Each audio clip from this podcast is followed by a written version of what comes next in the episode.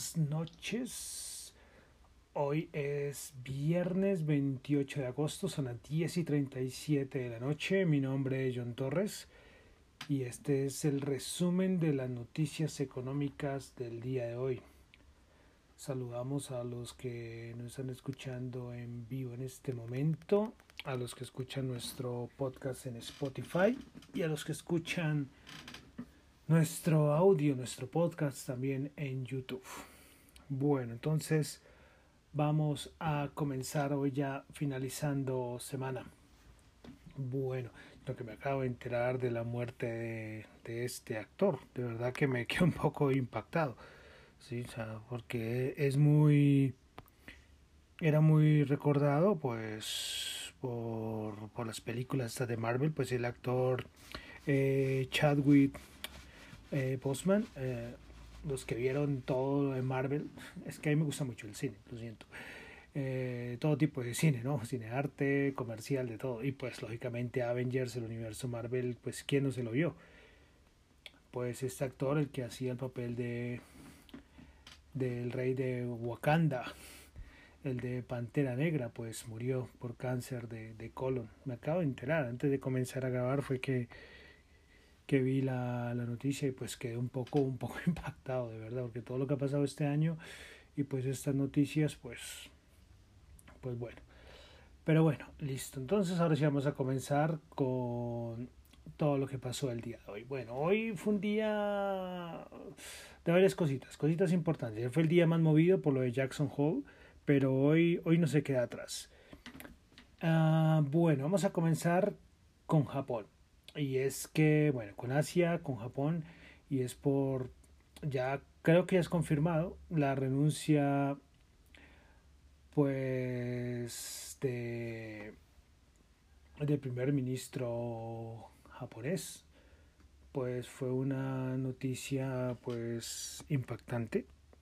Eh, ya se había dicho, ya se, se estaba diciendo desde, desde hace varios días que había tenido algunas revisiones médicas, pero nadie pensó que pudiera al punto de, de, renunciar al, al, cargo, dejar al, al, cargo, pues Shinzo Abe eh, llevaba ya varios años en en este cargo en Japón y pues esto afectó lógicamente a los mercados en su momento, especialmente lógicamente la, el Nikkei en Japón.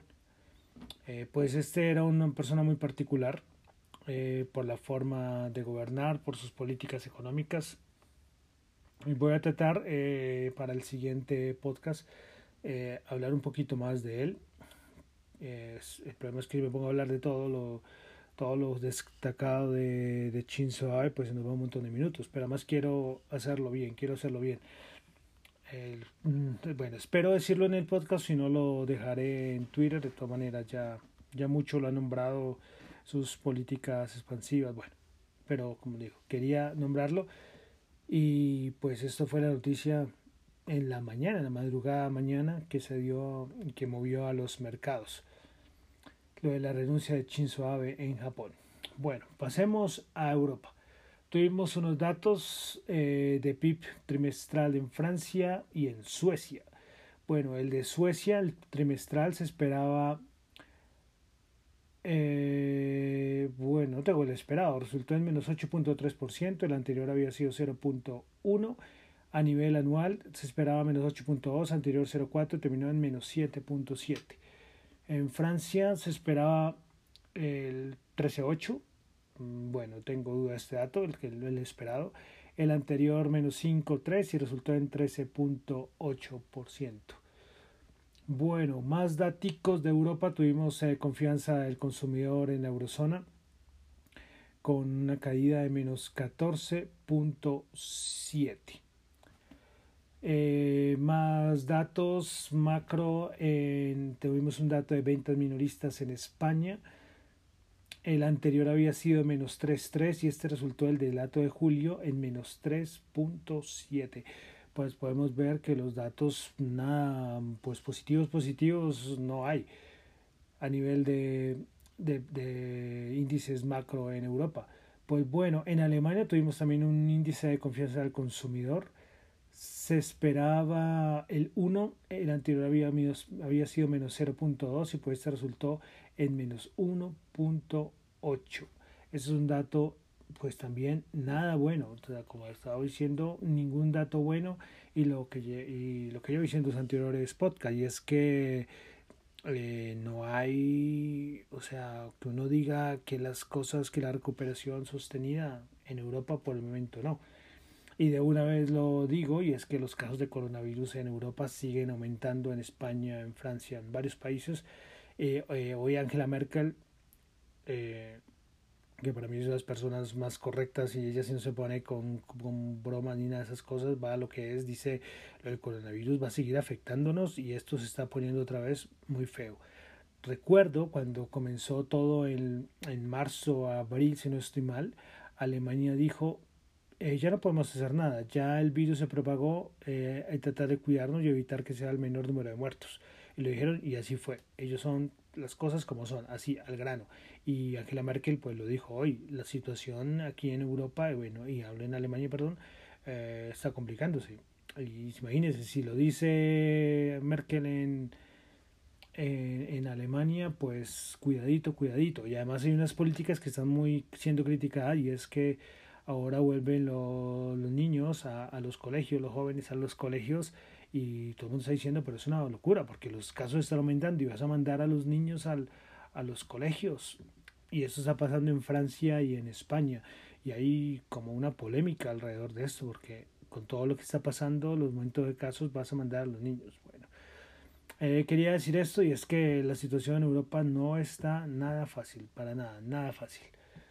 Bueno, continuemos. Eh, antes de este entrar a Estados Unidos, un dato de Producto Interno Bruto de Canadá.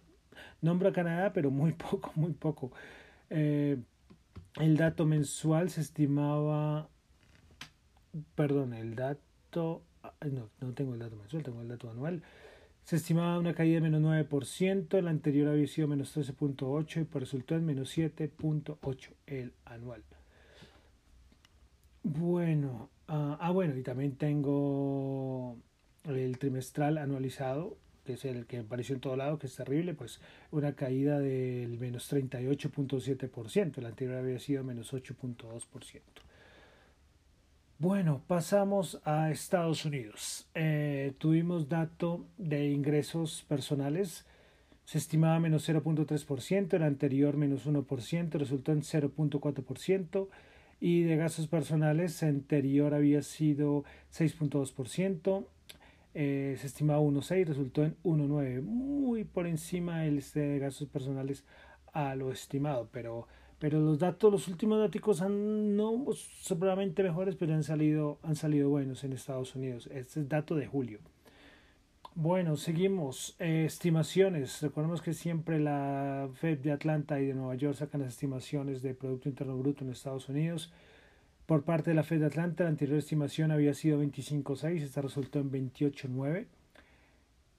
El de la Fed de Nueva York, el anterior había sido 14.6 y esta resultó en 15.2, ambas mejores. El sentimiento del consumidor de la Universidad de Michigan, el anterior había sido 72.8 y este resultó en 74.1. Y este ya es de mes de agosto. Entonces, también, pues bueno, bueno, ahí sí los últimos datos, como le he leído, han salido algo no muy buenos, pero sí mejores a, a, lo esperado, que es importante. Y para finalizar con todos estos datos macro, tuvimos el PMI de Chicago. Se esperaba 52.6, anterior 51.9 y este resultó en 51.2. Bueno, este dato nos contradice los anteriores, que todos habían sido muy buenos y este resultó menor al anterior y menor a lo estimado. Bueno, ayer recordamos que tuvimos los Jackson Hole eh, que movió el mercado y hoy sí siguió hablando del tema.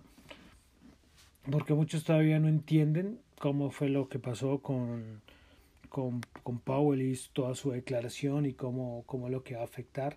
Recordemos que Powell dijo que iba a flexibilizar toda la inflación, eh, que ya no iba a ser dos exactos, sino ahora se iba a promediar y que lo importante iba a ser el pleno empleo.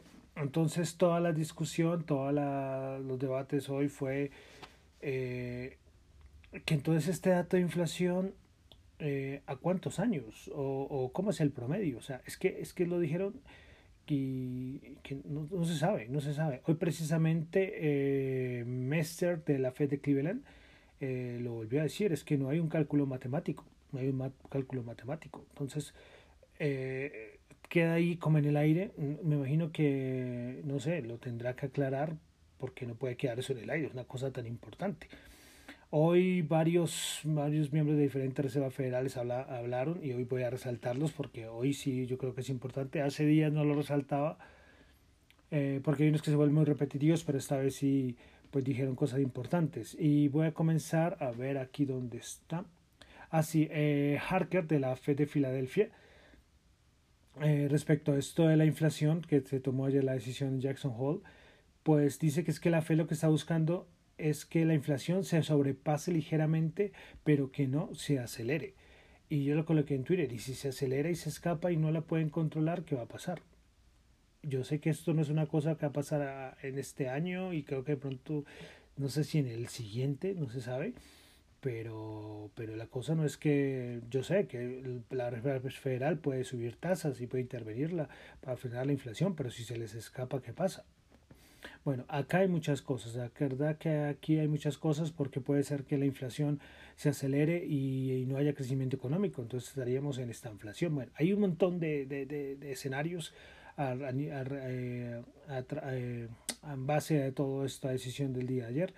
Y hoy precisamente hablaron de, de esto varios representantes, como decía eh, Mester de la Fed de Cleveland, Harker también de la Fed de Filadelfia. Bueno, eh, del de, bueno, siendo con Harker de Filadelfia, dice que espera que la economía en Estados Unidos caiga en el 2020 entre 5 y 6% y el desempleo llegue al 9%. Todo le apuestan a que el desempleo en Estados Unidos quede por debajo de las dos cifras. Bueno, eh, eh, Bullard también, que bueno, Bullard es como, bueno, iba a hacer una, una similitud, pero mejor no la hago. Es como el más optimista, el más optimista de todos, eso siempre la ve muy bien todo. Y es que Bullard de la Fed de San Luis dice que el, estos trimestres que se vienen van a ser los mejores para Estados Unidos, para el Producto Interno Bruto, y que ya la economía está en modo de recuperación y que ya la recesión ya quedó atrás pues veremos a ver estos datos que leemos, que yo siempre leo al inicio cuando hablo de Estados Unidos, pues, pues no nos dan un panorama tan claro como lo pinta Bullard. Pero bueno, Bullard, como les digo, siempre es como el más, el más optimista, ¿no? Eh, bueno, ah, otra cosa que se me pasó resaltar y es que Mester de la Fed de Cleveland, de, la Fed de Cleveland pues dice que es que eh, todo lo que está pasando con el mercado de valores, que todos suben, y es que para ella es que los mercados de valores ven como lo que se viene para la economía. Y es, y, y, es cierto en el sentido que eso es lo que tendría que usar. Siempre dice que es que los mercados como anticipan.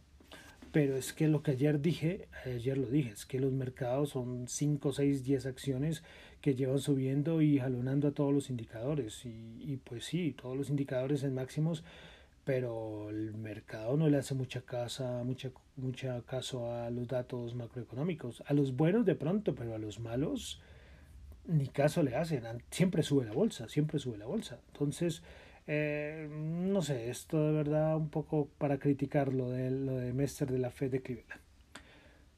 Bueno, dejamos a un lado los representantes de la Fed y es que hoy volvimos a tener noticias de eh, el paquete económico este, que ya yo no sé cuánto vaya, para un mes supongo, entre los entre republicanos y demócratas, pues eh, hoy un representante de la Casa Blanca dice que hubo una conversación telefónica entre Pelosi con los republicanos y Munichin y pues nada, que no se llegó a ningún acuerdo y que fue perder el tiempo.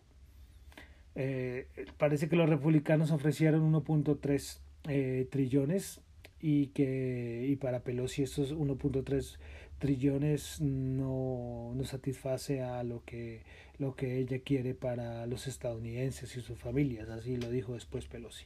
Entonces esto sigue igual esto no esto no va para ningún lado. Eh, ya hay un aspecto político ahí siempre lo diré, hay elecciones, cada vez se acercan más y no sé, no sé, pues a ver qué va a pasar. No sé si van a tomar alguna decisión, no sé si por orden ejecutiva, creo que no se puede. Eh, van a tomar otro, otro paquete de alivio, pero, pero ya los, los días pasan y nada que llega el siguiente paquete de ayudas. Eh, bueno, em, para finalizar Estados Unidos, eh, hoy Trump volvió a decir que China apoya a Joe Biden y que está desesperado para que él gane las elecciones. Nada nuevo, nada nuevo. Eh, lo de los mejores amigos de China y Estados Unidos son solo para la guerra comercial, para el tratado de la fase 1, a ser más específicos. Bueno, pasamos a Colombia. Hoy aquí voy a tener una, una encuesta que hizo el DANE eh, a, julio del 2020, 23 ciudades que se llama encuesta de pulso social. Esto pues eh, no es tan económico, pero me pareció, me pareció muy interesante.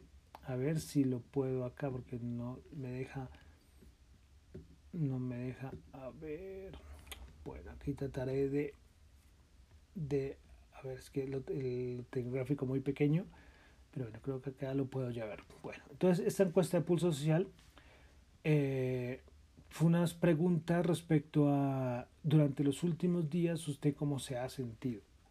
Me pareció interesante, yo sé que esto no es 100% económico, pero pareció interesante porque, hombre, no es 100% económico, pero sí saber la situación personal de las personas influye mucho, influye muchísimo. Recordemos, las personas, nosotros somos consumidores, somos parte, somos agentes económicos muy importantes. Pero bueno, entonces, entre los 10, las, entre las personas entre 10 y 24 años, en la pregunta de usted cómo se ha sentido, entonces entre las personas entre 10 y 24 años, el, bueno, las opciones les voy a decir son preocupación o nerviosismo, cansancio, irritabilidad, soledad, tristeza, dolores de cabeza o estomacales, dificultades para dormir, los latidos de corazón a pesar de no haber realizado ningún esfuerzo eh, físico. Eh, le fue imposible sentir sentimientos positivos o ninguno de los anteriores. Por las personas entre 10 y 24 años, el 42% dijo que ninguna de las anteriores pero el 40.3 dijo que preocupación o nerviosismo. Claro, el problema es que aquí entre 10 y 24 años están niños, entre los 10 y 16 años, pues que esto no sé si entiendan muy bien el contexto, pues me imagino que tendrán, pero claro, son preguntas, un niño es como difícil, pero claro, ya las personas entre 18 y 24 años yo creo que entran en este promedio entre la preocupación y nerviosismo el, tercero en nota fue el dificultades para dormir. Muy, muy curioso, muy curioso esto. El, el menor, el de fue los latidos del corazón a pesar de no haber realizado ningún esfuerzo físico. Pasemos a los de personas entre 25 y 54 años. Eh, en el primer lugar, la nota más, más alta fue el de preocupación o nerviosismo. Ahí el de 36.4, curioso, me pareció curioso, el de ninguna de las anteriores. Después de eh, preocupación y nerviosismo, el segundo con mayor, con mayor, eh, con mayor nota, con mayor porcentaje, fue el de tristeza, 22.5, y muy cerca cansancio.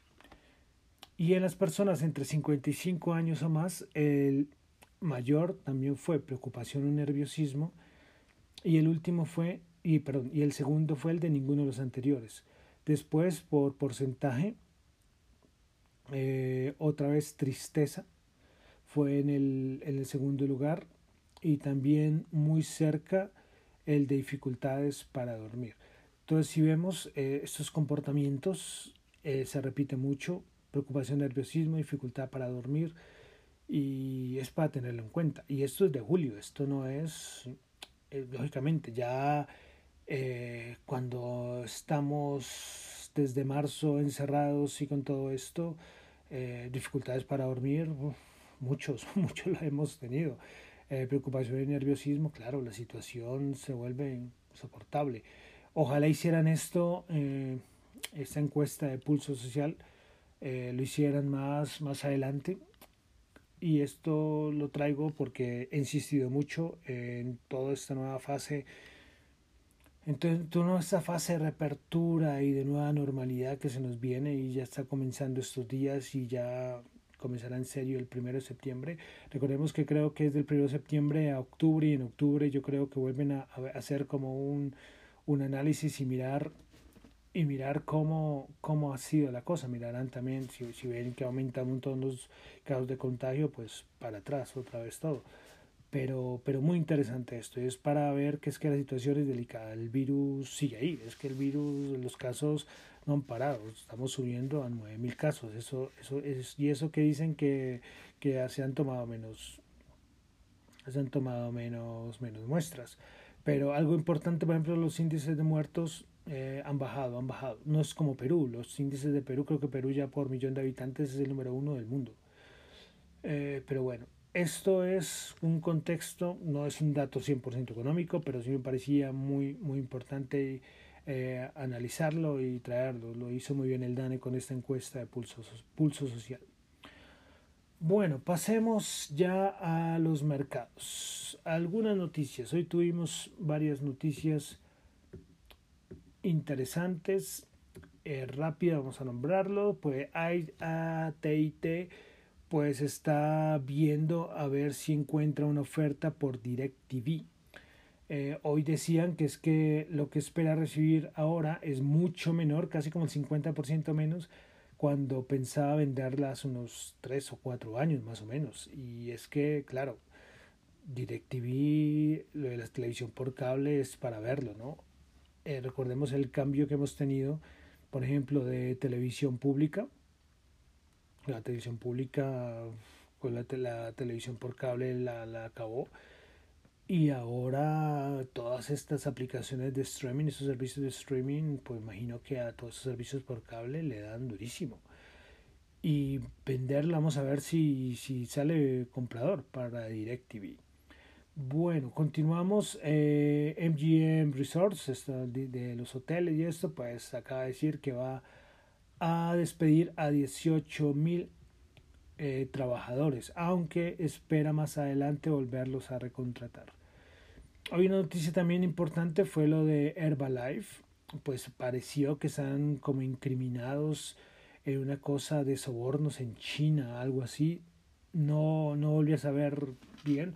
Eh, espera un momentico, siempre, siempre digo, voy a tener el dato listo, pero a ver si puedo ver cuánto quedó, cuánto cerró la acción de Herbalife. Si cerró pues cayó solo menos 0.3, vea pues, empezaba, llegó un momento en que estaba cayendo mucho más, pues al final no, no cayó mucho. Pues veremos a ver en qué queda esta investigación. Y para finalizar, eh, Zoom, esa aplicación que todo el mundo la, la está usando, pues eh, va a formar como una alianza durante el US Open, que es ahorita, en, esto siempre es en septiembre, octubre, porque claro, creo que es el US Open, creo que es el sin público y pues lo que quiere Zoom con esta alianza es como brindar toda una experiencia virtual y toda la cosa para que la gente pues pueda vivir más eh, el torneo. Bueno, eh, listo, entonces yo creo que ya pasamos a los índices. Vale decir que siguen reportando, los, muchas empresas aquí en Colombia ya han reportado, porque quedan poquitas, creo, Grupo Aval creo que fue de las que reportó. Revisen, revisen por favor, si los que les interesa todo esto de los estados financieros. Yo a veces nombro unas, pero, pero no puedo nombrar un montón. Debería nombrarlas, pero, pero prefiero mejor pero prefiero mejor que la gente coja y, y, las, y las analice, las analice bien, porque así de, afán no vale la pena. Esto tiene, como siempre he dicho, estos estados financieros es para los que les interesa este análisis fundamental, es para coger y dedicarle varias horas, porque son, hay, hay de todo, de todos nuestros estados financieros. Bueno, eh, bueno, listo. Ahora sí, vamos a comenzar con el Nasdaq 100 que subió 69 puntos, 11.995, 0.5%. Principales ganadores del día, Workday 12.5, Western Digital 7.3 y Liberty Global 6.4. Principales perdedoras, eBay menos 3.6, Dollar Tree menos 2% y Regeneration Pharmaceuticals menos 2%. Pasamos al Dow Jones 28.653, 161.0.5. Algo importante con el Dow Jones fue que ya están positivo en el año. Y ahora el único, como decíamos, el único indicador, el de los índices más importantes que falta por llegar a máximo. Ya a ese paso, pues lo hará. aunque como está el mercado es incertidumbre, pero como siempre sube. Bueno, del Dow Jones, principales ganadores Coca-Cola 3.3%, Walmart 2.6% y ExxonMobil 2.3%. Principales perdedoras, Walgreens Boots menos 1.4, Goldman Sachs menos 1.1 y Travelers Company menos 1.1 también. Pasamos al, al SP500, quedó por encima de los 3.500. 3.508 máximos históricos, 23 puntos, 0.6% subió. Principales ganadores del día. Western Digital menos, eh, 7.3, Carnival Corp 6.6.6.7 y Norwegian Cruise 6.2. Principales perdedoras eBay 3.6, Century, CenturyLink menos 3 y Tractor Supply menos 2.7. Pasamos a la Bolsa de Valores de Colombia. Bolsa de Valores de Colombia, el índice Colcap subió un punto 0%, 1226.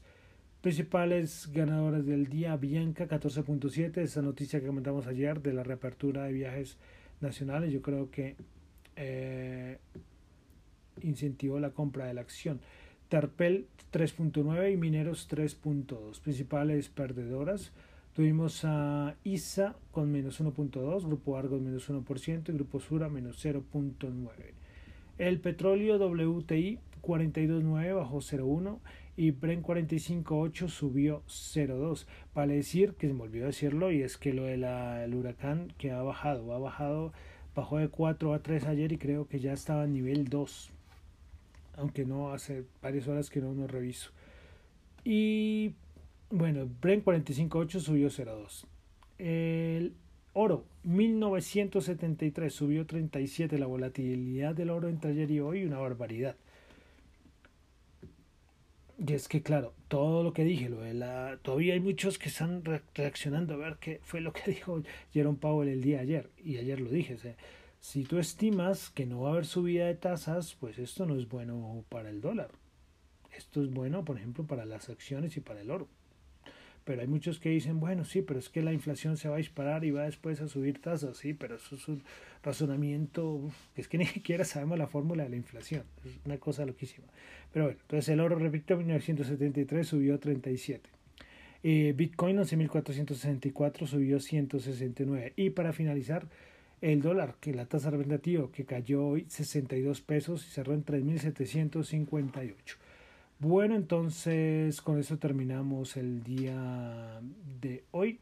Vale decir, y creo que lo voy a decir más seguido, eh, para evitar inconvenientes, y es que nada de lo que digo acá en el análisis son solamente opiniones, no es ninguna recomendación de inversión para nada. Y es mejor, es mejor yo decir esto, como digo, no he tenido un momento problema, pero ya tenía pensado decirlo, porque como acá hablo de temas de bolsa y de inversiones, eh, es mejor, es mejor decir, acá solamente cojo, eh, cojo, analizo y doy una opinión de una manera muy resumida. Entonces acá nada de esto es una recomendación de inversión, ¿eh? para nada. Entonces termino. Mi nombre es John Torres. Me encuentran en Twitter en la cuenta de arroba John Chu y en la cuenta de arroba Dato Economía.